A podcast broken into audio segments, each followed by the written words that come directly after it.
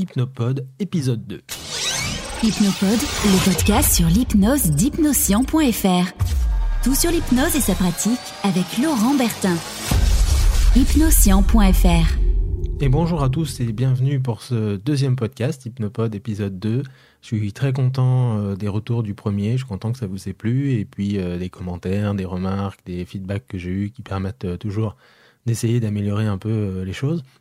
Bien sûr, vous pouvez continuer de poser des questions ou de suggérer des thèmes pour le podcast sur euh, hypnoscient.fr slash hypnopod. Vous avez des, petits trucs pour me laisser un message euh, vocal. J'explique comment il faut faire. Vous n'êtes pas obligé de laisser votre nom hein, si vous n'avez pas envie. Euh, et avant de commencer, je voudrais aussi annoncer, en profiter pour vous annoncer que je suis en train d'écrire un livre qui devrait sortir, si tout va bien, fin septembre. En fait, je suis en train d'en écrire trois, mais bon, je commence par le premier, hein, tant qu'à faire. Euh, ce sera sur un livre sur euh, un peu le, système entre guillemets que j'utilise euh, dans mes séances, dans les stratégies thérapeutiques, comment je travaille et comment quel est mon regard là-dessus. sous forme de, de, guide de protocole. C'est-à-dire que j'utilise tout un panel de protocoles, même si je jongle beaucoup avec, je joue avec, des fois ça ressemble plus vraiment à des protocoles. Mais je les ai redécoupés un peu comme dans certains articles que je vous ai montré, comme se libérer des apprentissages du passé, trouver les fondations d'une problématique, ce genre de protocole-là. Et dedans, je les ai découpés en étapes de changement avec un regard stratégique sur ce qui font que les gens, changent et par quelles étapes ils passent. Euh, c'est différent hein, des cycles du changement, c'est quelque chose de plus, plus connecté au fonctionnement humain, on va dire, et euh, avec aussi tout un, tout un aspect sur comment présenter ces protocoles-là, comment en parler, comment déjà toucher les gens rien qu'en évoquant un travail quasiment à l'aveugle. Donc si ça vous intéresse, ou si vous avez des remarques, des commentaires, et que vous attendez quelque chose de particulier comme un livre, un livre sur ce sujet-là, je vous invite à me contacter par mail, à me dire ce que vous en pensez ou à me laisser un message dans les, commentaires de cet article. Voilà, donc on va écouter le message de Frédéric aujourd'hui. Il y avait un autre message de Grégory aussi. Les deux messages se ressemblent un petit peu.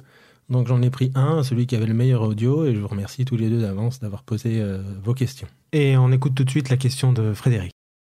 Oui, salut Laurent, c'est Frédéric de l'Arche. Euh, écoute, je J'en profite pour te laisser une question, euh, puisque tu nous le permets avec ce podcast.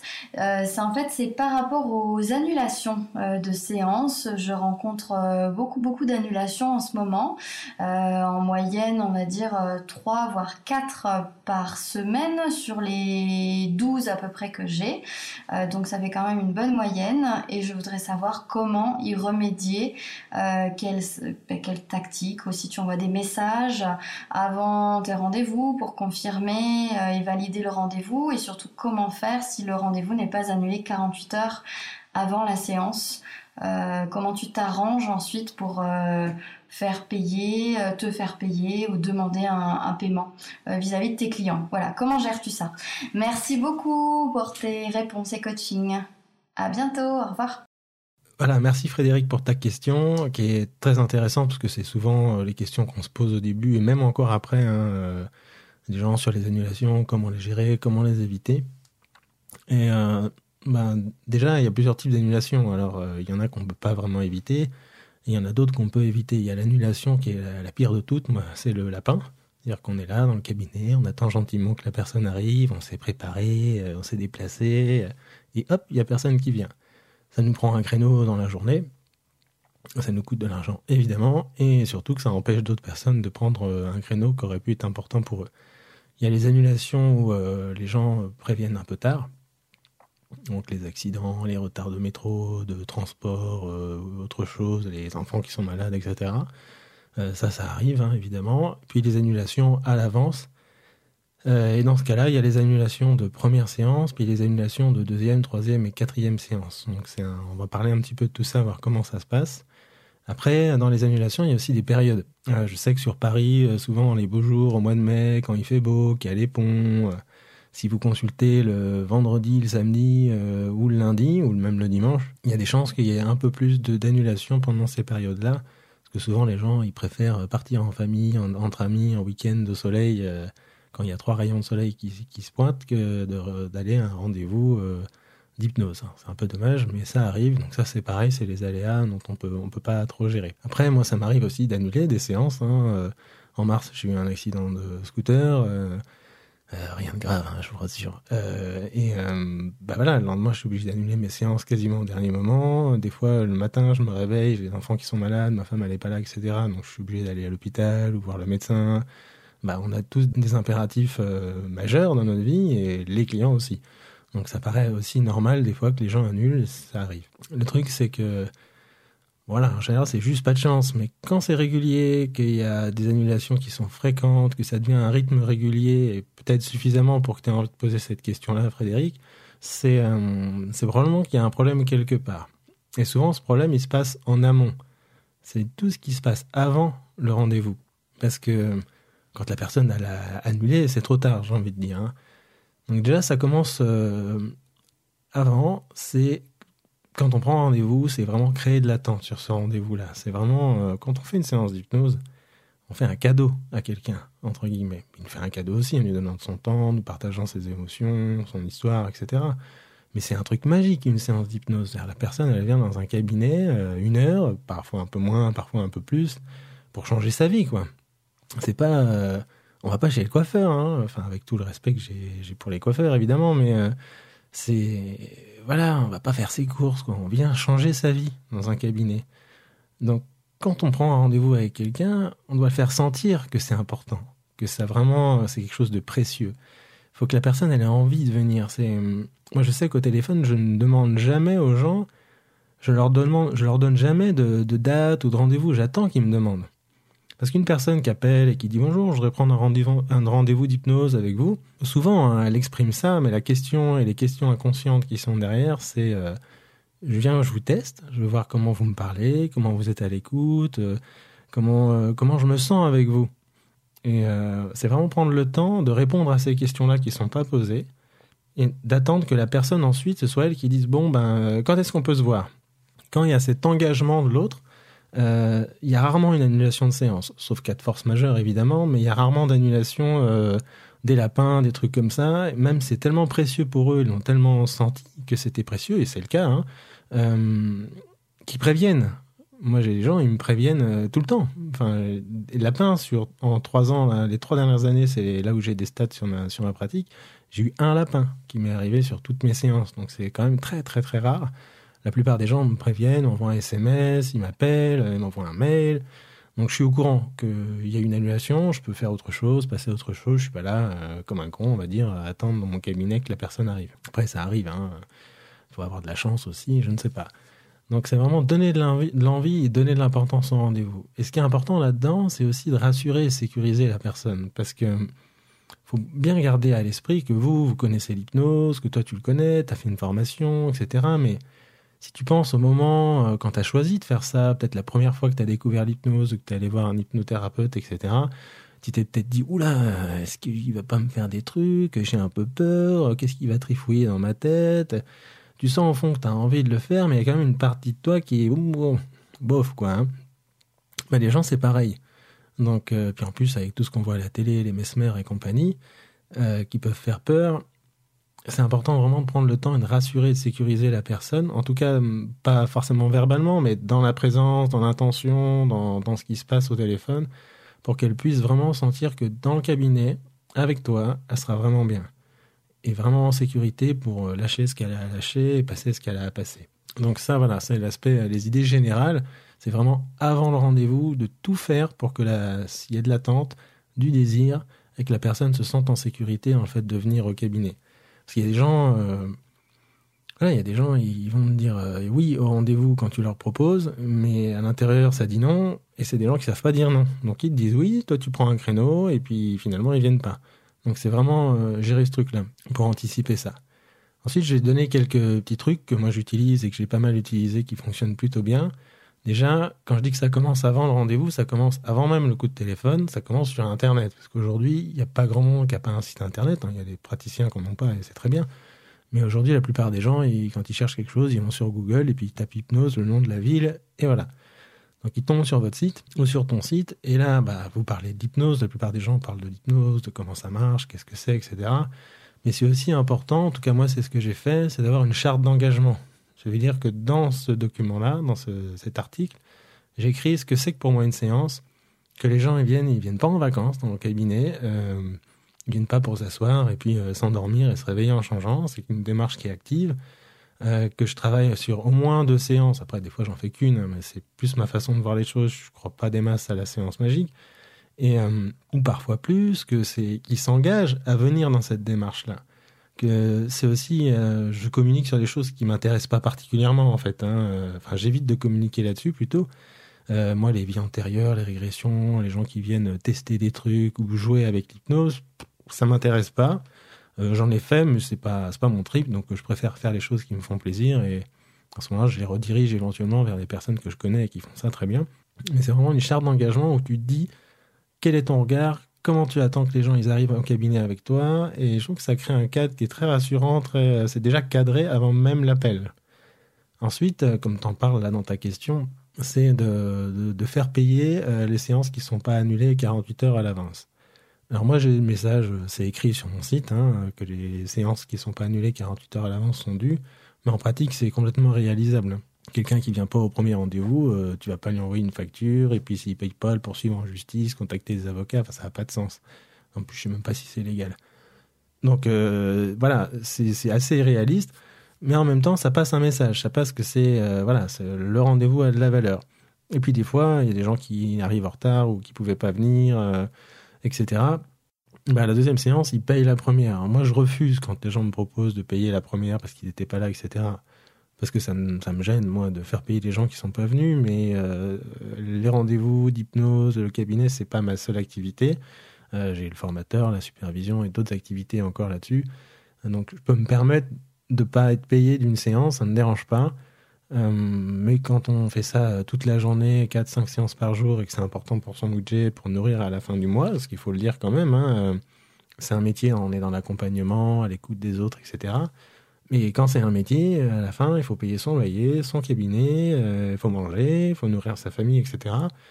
Donc c'est quand même une part du revenu qui, qui, qui, part. Pour les auditeurs qui écoutent, qui ne sont pas hypno, qui sont plutôt du côté des, clients, il faut comprendre que une séance d'hypnose, ça dure une heure, une heure et demie, et on fait, euh, allez, entre 5 et peut-être, euh, il y en a qui vont jusqu'à 10, même plus séances par jour.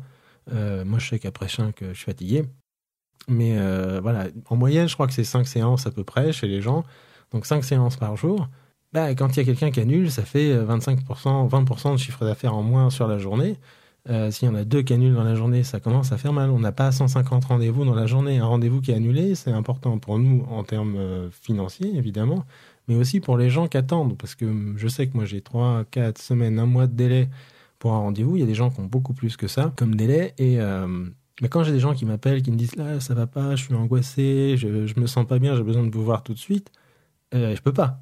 Parce que mon agenda est plein sur les rendez-vous. Donc si quelqu'un m'annule une séance le jour même quasiment, alors qu'elle aurait pu me le dire 2, 3, 4 jours avant, bah, ça fait du mal à quelqu'un qui aurait eu besoin de la séance là maintenant. Donc c'est vraiment important, euh, pour ceux qui sont plus côté euh, client, on va dire, de vraiment nous, communiquer que vous pouvez pas venir. C'est pas grave, hein, mais qu'on soit au courant. Je reviens à la charte d'engagement et au fait de, prévenir qu'on va facturer la séance même si, si les gens sont pas venus, etc. c'est important d'expliquer pourquoi, surtout. Ce que je viens de dire là, en fait, d'une certaine façon, hein, c'est c'est vraiment d'expliquer ça pour que les gens ils comprennent quelle est l'importance du rendez-vous, à la fois pour eux, pour nous en termes financiers, mais aussi pour, euh, pour les gens qui attendent et qui ont besoin d'un rendez-vous. Donc le deuxième chose, c'est au téléphone ou en live euh, au café quand on rencontre des gens dans la rue et qu'on leur parle d'hypnose et qu'ils sont intéressés. C'est tout de suite commencer à. Déjà, la première chose, c'est de s'assurer du réalisme de l'objectif de la personne et du réalisme que toi, en tant que praticienne, tu peux euh, t'occuper de cette problématique-là. Je sais qu'il y a des cas euh, qui peuvent être un peu compliqués, des choses qui peuvent être liées à la médecine, à la psychiatrie, etc. Autant être sûr que toi, à l'intérieur, tu es à l'aise avec, et puis s'assurer que quand quelqu'un vient pour travailler sur une douleur, sur la tête ou ailleurs ou quelque part, qu'il ait déjà vu un médecin avant, qu'on ne fasse pas n'importe quoi euh, avec n'importe qui. Et donc c'est vraiment s'assurer du réalisme de l'objectif. C'est pareil, les gens qui appellent et qui disent, voilà, bonjour, je voudrais faire de l'hypnose, je voudrais que ma femme revienne. Euh, ouais. Donc c'est déjà commencer un petit peu à, déblayer le, terrain, commencer un petit peu la détermination d'objectifs en fait. Hein. Et surtout d'aller chercher à toucher la personne assez rapidement, qu'elle se sente écoutée, qu'elle se sente comprise, et comme émotionnellement elle sente qu'il se passe quelque chose. Alors moi j'ai la chance d'arriver à faire des déos très rapides, où tout de suite aller dans l'émotion et tout de suite entendre les présupposés, euh, tout ce qui est derrière. Et donc euh, ça va assez vite en général. Et les gens, ils se disent euh, Waouh, putain, en trois minutes, j'ai l'impression d'avoir euh, plus été écouté qu'en cinq ans. Quoi. Donc, c'est vraiment créer ce rapport-là qui fait que la personne derrière, elle va presque supplier pour avoir un rendez-vous. C'est pas le but, hein, mais elle va sentir qu'il s'est passé quelque chose avec toi au téléphone et que c'est avec toi qu'elle doit aller en rendez-vous et pas avec quelqu'un d'autre. Parce que des fois, les gens, ils t'appellent, mais quand ils raccrochent, ils appellent quelqu'un d'autre. Donc peut-être qu'ils t'ont dit oui au rendez-vous et puis qu'ils vont appeler quelqu'un d'autre, puis ils vont choisir et faire le trait avec celui qui leur donnait plus de feeling. Gardez en tête que vous n'êtes pas seul au monde en fait. Hein. Les gens font tout ça quelque part. C'est comme quand vous achetez, euh, je sais pas moi, une machine à laver, une voiture, vous faites plein de concessionnaires, plein de magasins différents. Vous pouvez être très sympa avec le vendeur, lui dire oui, je reviendrai demain, etc. Et puis jamais revenir. Bah eux, c'est pareil. Pensez à ça et vraiment attendre que la personne demande le rendez-vous. Ensuite, le dernier truc que, que je fais et que j'ai pas mal dit à pas mal de gens et que ça a beaucoup changé leur taux d'annulation, c'est le SMS 24-48 heures avant le rendez-vous. Alors il y en a qui apprécient pas trop ça euh, chez les praticiens, je comprends pas parce que j'ai eu que des retours positifs là-dessus. Euh, la plupart des gens me disent que ça fait euh, très professionnel, que c'est que c'est très sympa d'avoir un SMS. Moi dedans je mets je confirme le rendez-vous. je leur donne l'adresse, le code, le bâtiment, les métros, enfin tout ce qui a tout, tout ce qui va leur servir à trouver facilement. Et c'est un moyen de leur rappeler le rendez-vous. Puis je leur demande de me confirmer euh, qu'ils seront bien en rendez-vous. Alors déjà, ça plusieurs paramètres. C'est que ça évite euh, les oublis. J'ai eu plein de gens qui m'ont répondu en me disant Oh là là, heureusement que m'avait envoyé le SMS, je l'avais noté à la semaine prochaine, je l'avais noté dans 15 jours, ou je l'avais oublié, ou euh, j'avais la tête ailleurs, j'y ai pas pensé. Donc ça m'a évité des annulations qui auraient eu lieu si j'avais pas eu le SMS. Euh, et au bout d'un moment, ça crée quelque chose, c'est que des fois, moi, j'ai bug d'agenda ou j'ai saisi, un, rendez-vous sur mon téléphone, mais ça s'est mal synchronisé, donc j'ai pas de rendez-vous dans mon planning. Et c'est les gens qui m'envoient un SMS qui me disent, euh, me disent, j'ai pas reçu votre mail de confirmation pour demain, est-ce qu'on a bien toujours rendez-vous? Donc ça leur évite à eux d'avoir des, des annulations aussi. Ça crée un truc sympa, et en même temps, ça crée un, autre canal de communication, c'est-à-dire que des fois, les gens, bah, quand ils ont un message, un, truc à me dire, euh, donner des nouvelles, etc. Ils pensent au SMS automatiquement. C'est devenu un, comment dire, un, outil de communication euh, entre nous. Donc c'est vraiment un super outil. Euh, vraiment, c'est 24-48 heures à l'avance, un message de confirmation. Euh, c'est très très simple à faire, avec des copier-coller et tout ça. Et les gens apprécient, ça fait plutôt professionnel, et en même temps, ça évite vraiment des annulations idiotes, j'ai envie de dire. Et puis moi, comme les gens ne me répondent pas, je leur renvoie un SMS, je leur dis vous m'avez pas répondu, est-ce que vous venez bien demain, etc. etc.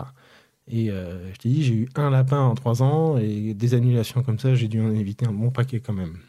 Alors je vais aborder aussi le sujet de la fin de séance, parce que c'était dans la question de Grégory, lui il voulait parler du début de séance et de la fin de séance, comment bien les gérer. Et donc en fin de séance, c'est plus... Euh, Déjà, c'est s'assurer que la personne elle est bien revenue. Ça, me paraît évident, mais euh, des fois on oublie. Hein, euh, c'est, ça m'est déjà arrivé de laisser partir des gens un peu.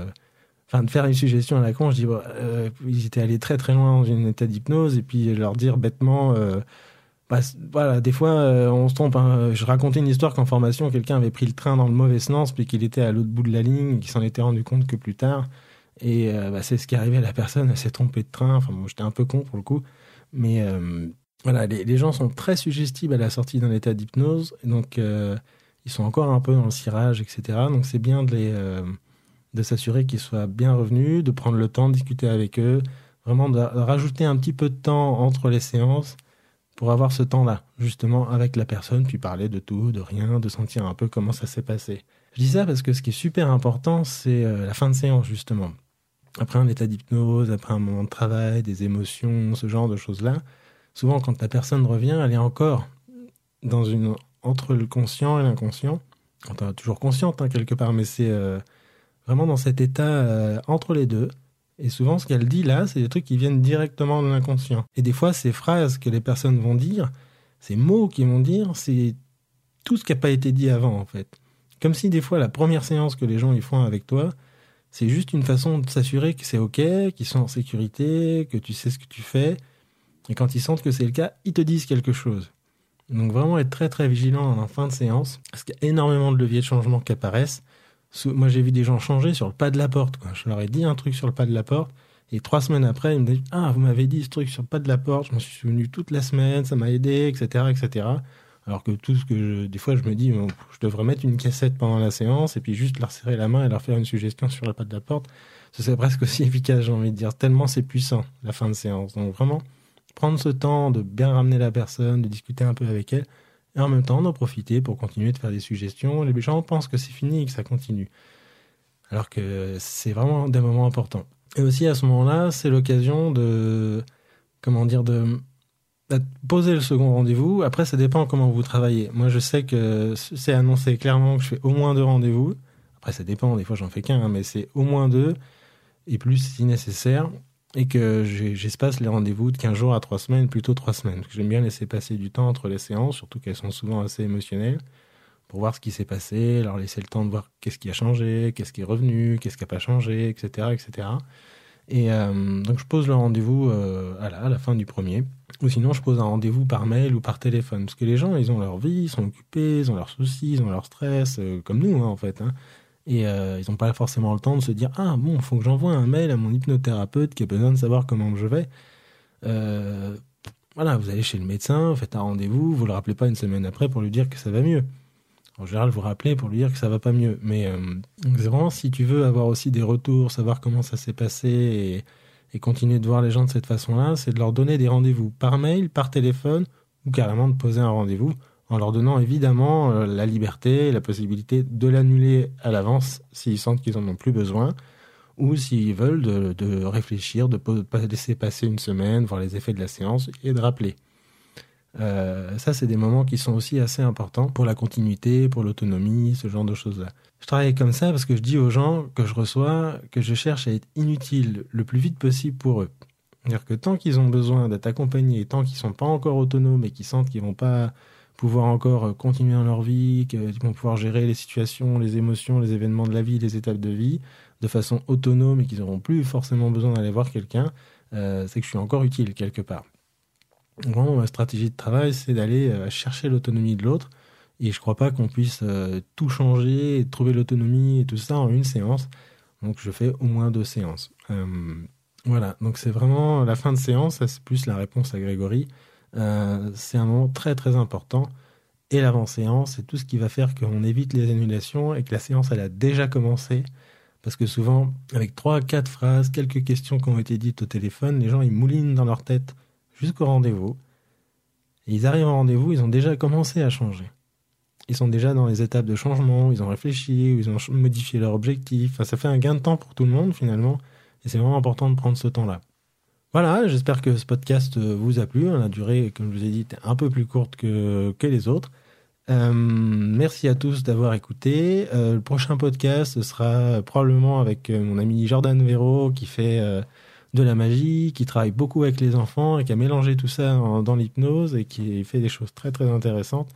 Donc on échangera un petit peu avec lui et je vous communiquerai ça et je pense que ça pourra vous intéresser beaucoup de voir comment il travaille avec les enfants sans se prendre la tête de façon très très ludique et euh, très efficace. Je vous invite à laisser vos commentaires euh, à la suite de cet article-là et puis à partager sur Facebook ou ailleurs si vous en avez envie aussi le podcast. Et si vous avez quelques minutes, d'aller euh, sur iTunes et de chercher le podcast, il y aura le lien dans les show notes, et de laisser un commentaire, une review. Euh, ça permet au podcast de remonter un petit peu dans iTunes et de se faire un petit peu plus connaître. Et pensez aussi à me donner votre avis sur le, livre que j'ai évoqué au début, par mail ou dans les commentaires, encore une fois. Merci à tous et je vous laisse la mind map de ce podcast dans les show notes, donc allez voir si vous avez envie de la télécharger. Amusez-vous bien et je vous dis à très vite.